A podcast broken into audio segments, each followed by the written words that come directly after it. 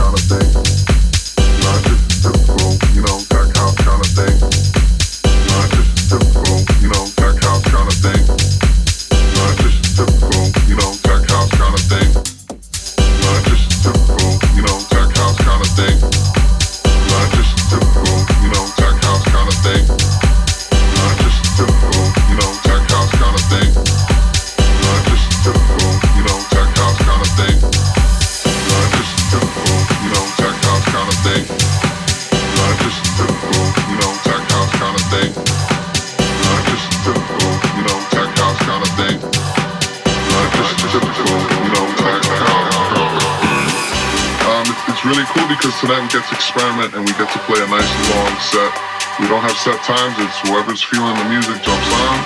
A lot of back-to-back action, so it's going to be a lot of fun. We're going to be playing a lot of different kind of styles of music. Not just a typical, you know, tech house kind of thing. Not just a typical, you know, tech house kind of thing. Not just a typical, you know, tech house kind of thing. Not just a typical, you know, tech house kind of thing.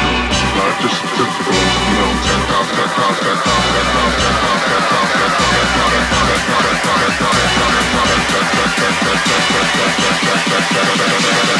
Not just typical, you know, tech house